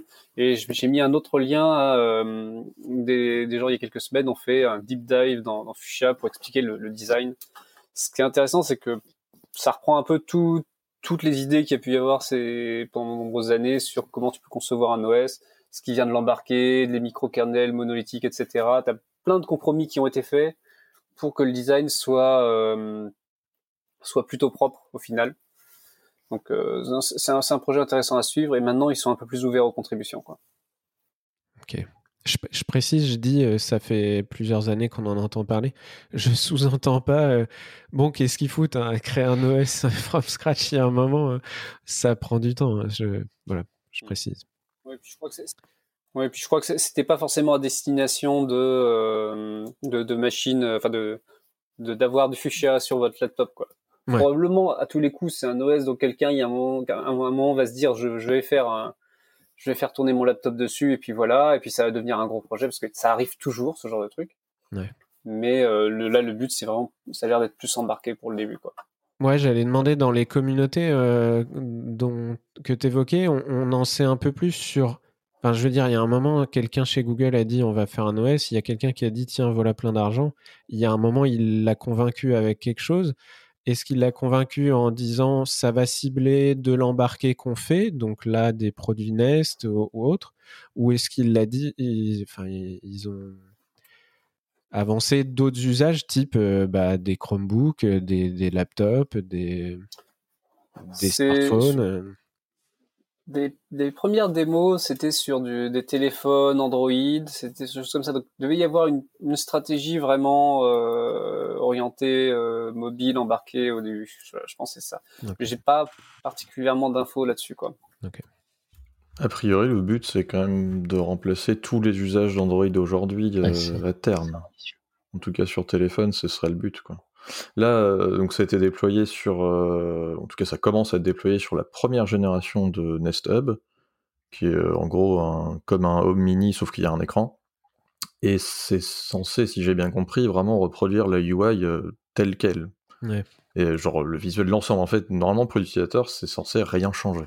Ayant tellement cassé des choses, justement, parce que le but c'est sûrement de, de voir s'il y a des trucs qui cassent, mais, mais c'est censé reproduire. Et euh, entre autres parce que euh, Google, a, je connais pas bien le sujet, mais Google a sorti une, nouvelle, euh, on va dire, façon de, de faire les UI d'app Android qui s'appelle Flutter, mm. qui, il me semble, permet de publier dans des apps Android et dans du web aussi. Et du coup, Fuchsia utilise Flutter aussi. Donc ça devait faire partie un peu de la stratégie aussi, en fait, d'avoir un truc compatible entre les deux et de pouvoir transitionner de l'un à l'autre je suppose. D'essuyer les plâtres sur leur propre truc. Euh, où il n'y a pas forcément. Enfin, tu peux pas développer des apps pour un truc Nest, si? Je sais Non, c'est que c'est que interne, je crois. Ok. Ok. Euh, autre chose?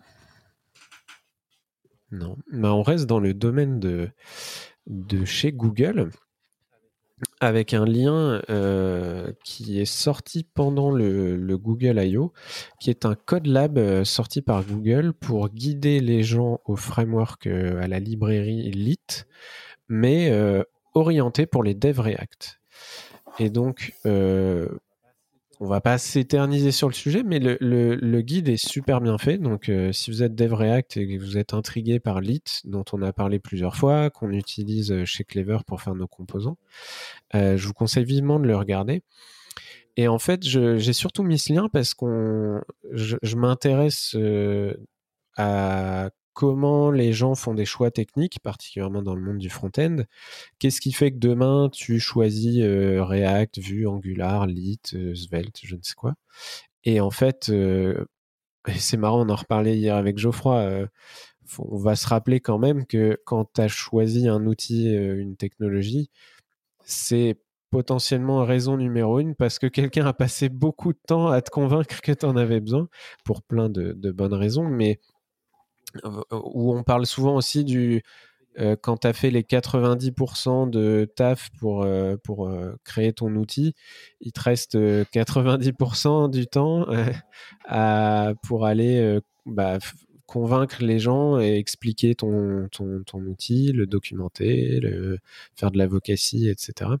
Et donc, on avait parlé il y a quelques semaines de LIT, donc euh, le projet qui avait été un peu rebrandé euh, euh, chez Google avec un nouveau logo, un, Slack qui était renommé, un événement d'annonce avant le Google I.O. qui était à part.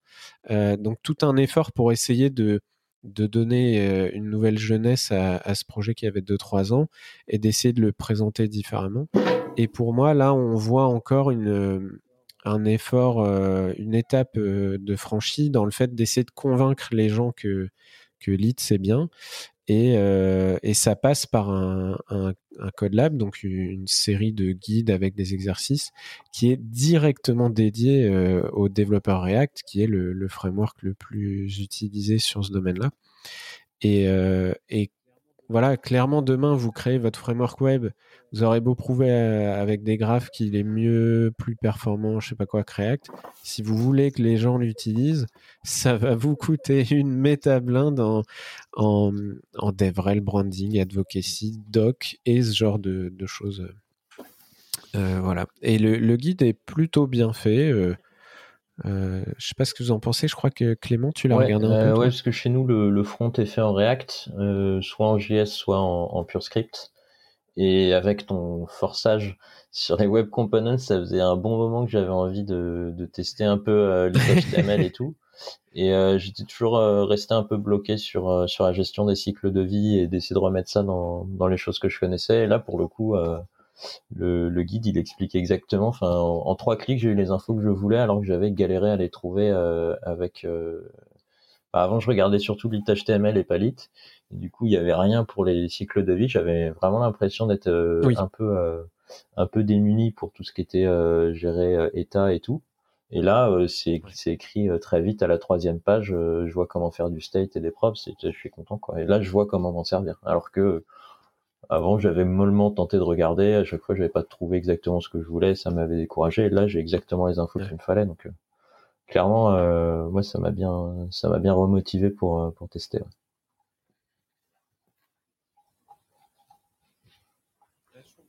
Je trouve que ton, ton témoignage, enfin ce que tu viens d'expliquer, tu, tu, le disais en off, c'est pour ça que je te fais rebondir, mais ça, ça témoigne vraiment de, de, de, ce que je disais avant, quoi, du, du comment tu mmh. convaincs des gens de faire tel ou tel choix technique.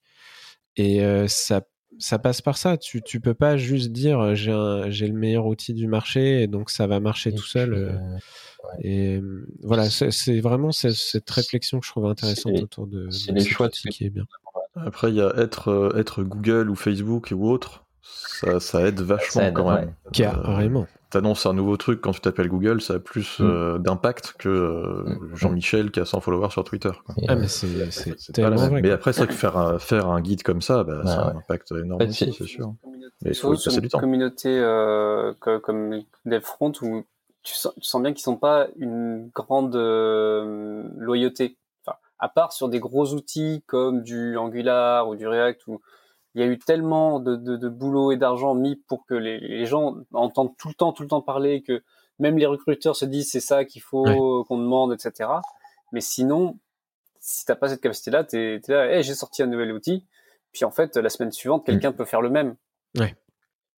Oui, par contre, il y a, y a une énorme loyauté slash euh, religion autour de, de, des différents gros frameworks. Et, euh, et quand tu es fan de X, tu, tu bouffes X, tu dors X. Et quand je dis X, tout le monde sait que je pense à React, hein, on va être clair. Euh, tu as, un côté euh, brand, tu sais, tu n'es pas dev front.js, tu es dev React. Est-ce qu'il y a des gens qui se disent dev lit maintenant? Non, et, euh, pour ma part, je souhaite qu'on n'en vienne pas là. Et c'est un sujet que j'avais évoqué quand on a parlé du rebranding de lit, etc. je souhaite qu'on n'arrive pas à faire Elite machin, d'Elite bidule, comme on a avec euh, Vue React Angular, justement parce que tout l'intérêt est de produire un web component dont Lit est un détail d'implémentation. Et, euh, et le fait de brander DevRel Advocacy va pousser un peu euh, vers quelque, chose, quelque chose qui n'est pas ça. Donc, faut, mm. moi, je vais rester vigilant.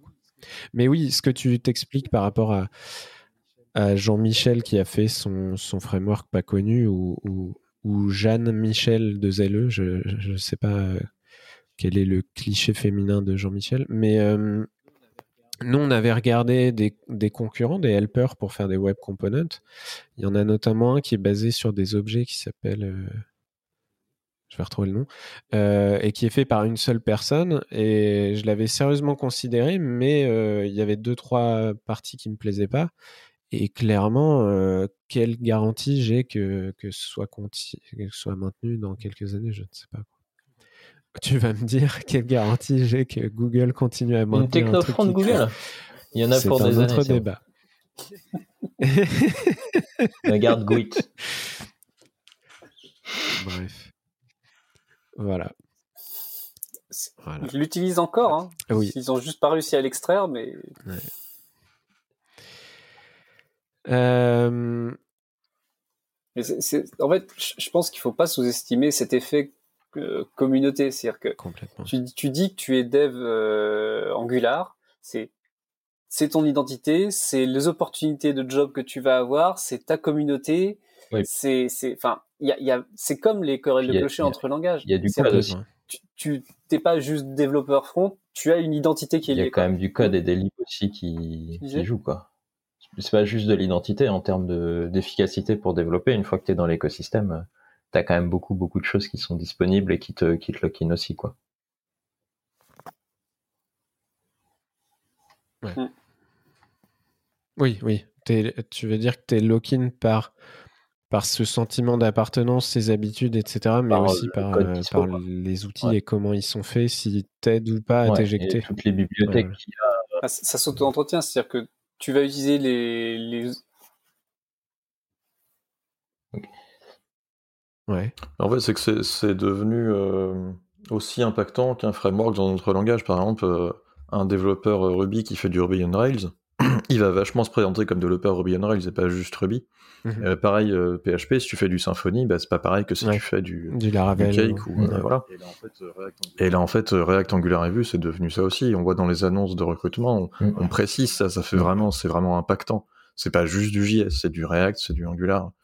Ça a vraiment un impact, quoi. Ce que je trouve fascinant, c'est à quel point, et je, crois que je l'ai évoqué dans un truc que j'avais écrit là-dessus, c'est est-ce qu'on se présente comme développeur Angular parce qu'il y a des offres d'emploi Angular ou est-ce qu'il y a des offres d'emploi Angular parce qu'on et en fait je pense que c'est l'œuf ou la poule il n'y a pas vraiment de ça s'auto-alimente. Et et de la même manière que tu crées un, un meet-up Angular, je vais changer, un meet-up Vue pour parler de Vue parce que Vue, ça te plaît, c'est intéressant. Mais à quel moment ton meet-up Vue, tu vas continuer à l'entretenir parce que tu as créé une communauté et tu vas essayer à tout prix de trouver des intervenants parce qu'il faut un... Et euh, en fait, pour moi, ça devient un problème quand le système s'auto-alimente alors qu'il a perdu de l'intérêt. Euh, et, et, c'est même là que je trouve ça hyper fascinant en termes d'analyser comment on fait des choix techniques. Quoi. Oui, parce qu'on se finit par se, bloquer quelque part sans regarder finalement s'il n'y a pas autre chose qui serait plus adapté aujourd'hui. C'est ça. On s'enferme un peu dans sa bulle. Quoi. Si je peux me permettre une, une analogie, euh, c'est comme ça que tu en arrives à faire euh, quatre saisons de Dexter qui sont inintéressantes, mais juste parce que il faut faire une nouvelle saison alors que tu n'as plus d'idées. Attention, ceci était hautement trollesque et personnel comme opinion. Non, mais vous, voyez ce que je veux dire, quoi. À quel moment tu. t'entretiens le truc juste parce que t'es es bien dedans, quoi. Bref. autre chose? Non? Ouais. On va rester dans le monde de, de Google, encore une fois. pour parler d'une annonce qui a fait pas mal de bruit dans le monde front-end toujours, qui est un blog post de Google sur le fait qu'ils vont passer le rendering de Google Docs d'un mode euh, essentiellement HTML euh, et, DOM vers du Canvas. Alors c'était déjà le cas de Google Spreadsheet. Euh, si vous faites un, si vous inspectez la page web de Google Spreadsheet, les barres d'outils c'est du, c'est du DOM. La plus enfin la plupart des trucs qu'il y a au-dessus, c'est du DOM. Mais dès que vous regardez le, spreadsheet, quoi, le, tableau de vos données, tout est rendu en, Canvas. Ça fait combien de temps que c'est le cas? C'était le cas dès le début? Hmm, J'ai pas vérifié. Non, c'était pas le cas dès le début, mais ça fait bien 3-4 ans. Euh, Ouais, ça fait depuis avant mon arrivée chez Clever. Donc, ouais, je, dirais que ça fait au moins 3-4 ans, on pourra, on pourra vérifier.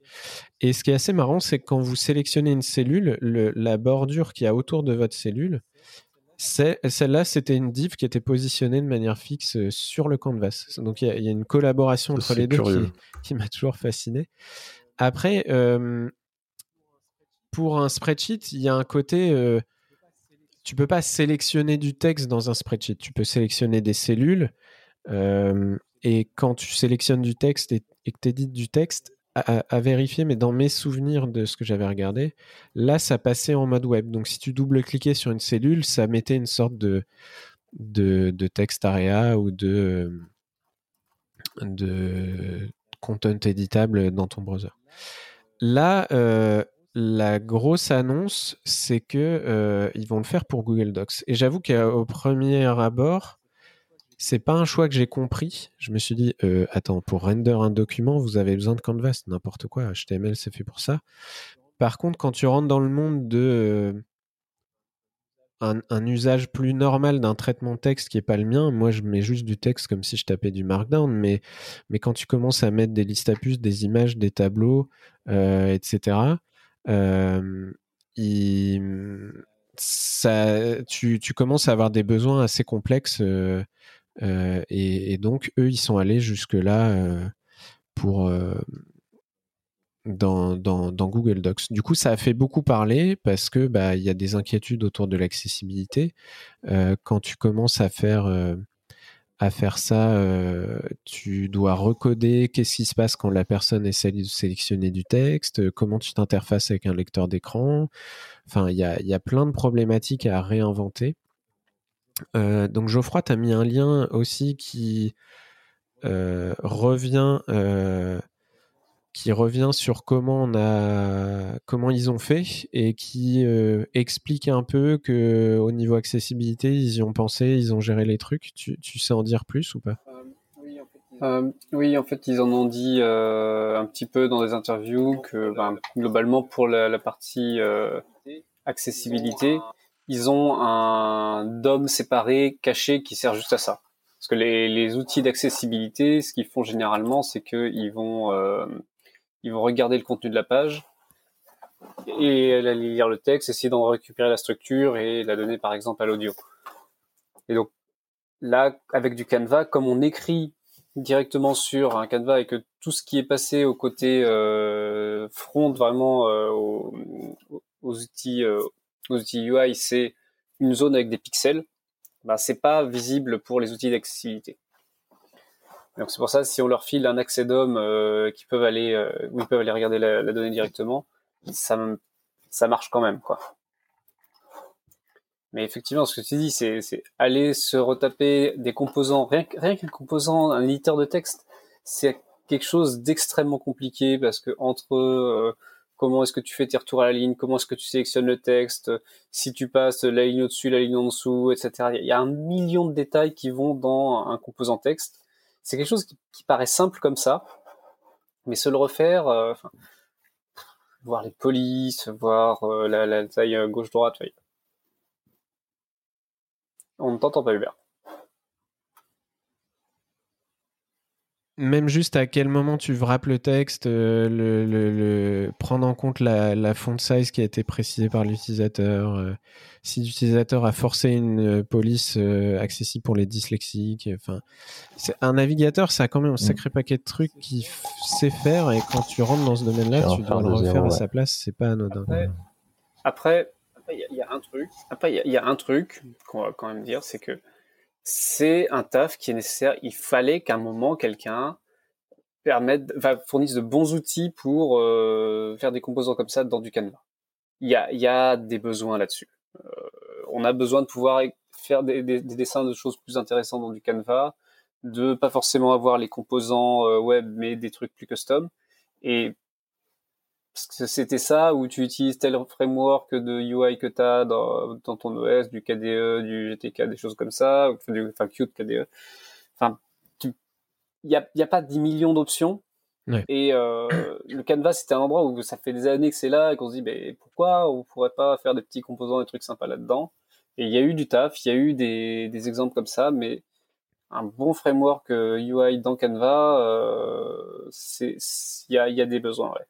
Moi, j'ai juste peur que euh, il y ait une tentation à ensuite coder des frameworks web basés 100% Canvas et sans DOM et que ça pousse des gens qui n'ont pas du tout ce genre de besoin, qui font euh, de l'app de gestion avec trois formulaires et machin, à, faire ça juste parce que c'est cool et parce que c'est nouveau et à ignorer une énième fois euh, les problèmes d'accessibilité. quoi. 100% canvas, sans DOM, full WASM. Le web comme ça aurait dû être dès le début. ah là là. Euh, on, va, euh, on va enchaîner avec un, sans transition, avec un, un, lien de notre invité Clément qui va nous parler de, de PG et de Haskell. Euh, c'est spécial parce que parce que c'est clever. Euh, quand j'étais chez Clever il y a longtemps, j'avais fait une bibliothèque en, en Scala du coup pour euh, simplifier un peu la, la, enfin, la le, le, le, parlage avec les bases de données et qui était volontairement pas un ORM pour des raisons que j'ai pas le temps de détailler ici, mais que je détaillerai avec force force violence si je pouvais. euh, et euh, un truc pas très ambitieux mais qui a fait le taf quoi. Et en gros, quand je suis allé dans ma boîte actuelle, ben, je l'ai recodé en, en Haskell en, pas en open source, du coup, en interne. Et en fait, j'ai un collègue qui a quitté mon équipe et qui s'était dit que c'était quand même pratique et qu'il a recodé de son côté en Haskell et en open source. Et du coup, cette lib euh, existe à trois endroits différents, dans deux langages différents. Euh, alors qu'elle est basée sur aucune abstraction très intéressante. Mais euh, si, euh, si vous avez envie de faire d'écrire le SQL vous-même, mais que retaper les noms des champs à chaque fois, c'est galère, parce que c'est première source de problème, mais c'est une petite lib qui fait extrêmement bien le taf et, euh, qui vous aidera. Et c'est un niveau d'abstraction que j'ai jamais vu ailleurs euh, et qui est pourtant bien pratique. C'est toujours rigolo de voir comment ça marche. Voilà. Eh bien, Clément, merci pour ce lien. Euh, Allez, on se fait un dernier lien, il nous reste 5 minutes. On vous parle d'un petit outil de l'épisode avant de terminer qui s'appelle ZX, qui est sorti par Google. Décidément, c'était un épisode très Google. Euh, ZX, en gros, ça vous, euh, permet, d'au lieu d'utiliser Bash, d'écrire des scripts avec JavaScript. Euh, c'est en gros un wrapper autour de Child Process pour aller pouvoir lancer plein de commandes système euh, ls des fichiers, euh, accès à Git, euh, ce que vous voulez. Et ça utilise des tags de template. Regardez la syntaxe, c'est assez élégant. Et ils fournissent plusieurs choses en global directement. Et donc, bah, vous faites monscript.js, vous mettez un petit h shibang, je sais plus quoi, tout en haut pour qu'il s'exécute avec ZX. Vous lui donnez les droits d'exécution. Et après, bah, vous avez juste à, lancer le script comme vous le feriez avec un script shell, avec euh, plein de helpers assez cool euh, pour, euh, pour faire des scripts. Je l'ai testé hier soir. c'est aussi simple que, que pratique, vraiment. un outil plutôt cool à, suivre. Voilà, c'est tout pour aujourd'hui. je tiens à remercier chaudement nos, merveilleux participants et notre invité Clément. Merci. Euh, pour terminer l'épisode, tu nous as choisi euh, une musique. Est-ce que tu peux nous dire ce eh bien, quand je parle de code, je parle de Haskell, et quand je parle de musique, je parle de Pink Floyd, bien évidemment. Euh, c'est un album de Pink Floyd qui est pas très connu. c'est un album de Pink Floyd qui est pas très très connu et, et qui a le mérite d'être très sympa, qui a été fait juste avant, juste avant Dark Side of the Moon et qui reprend des, euh, des albums, enfin des, des thèmes qu'on va retrouver dans, euh, dans Dark Side of the Moon et qui est pas si connu. Donc même si vous connaissez Pink Floyd, euh, c'est c'est un album sympa à écouter. Voilà. On espère que cette magnifique musique ne nous fera pas striker par nos amis de YouTube. Ça marche. En espérant qu'on a assez parlé de Google aujourd'hui pour que ça évite le problème. Euh, merci pour ce choix musical, euh, ben, merci. merci Geoffroy, merci euh, Alexandre. Et puis, bah, bisous à tous les, les je perds les, les, auditeurs et les spectateurs et on vous dit à la semaine prochaine. Au revoir. Au revoir tout le monde.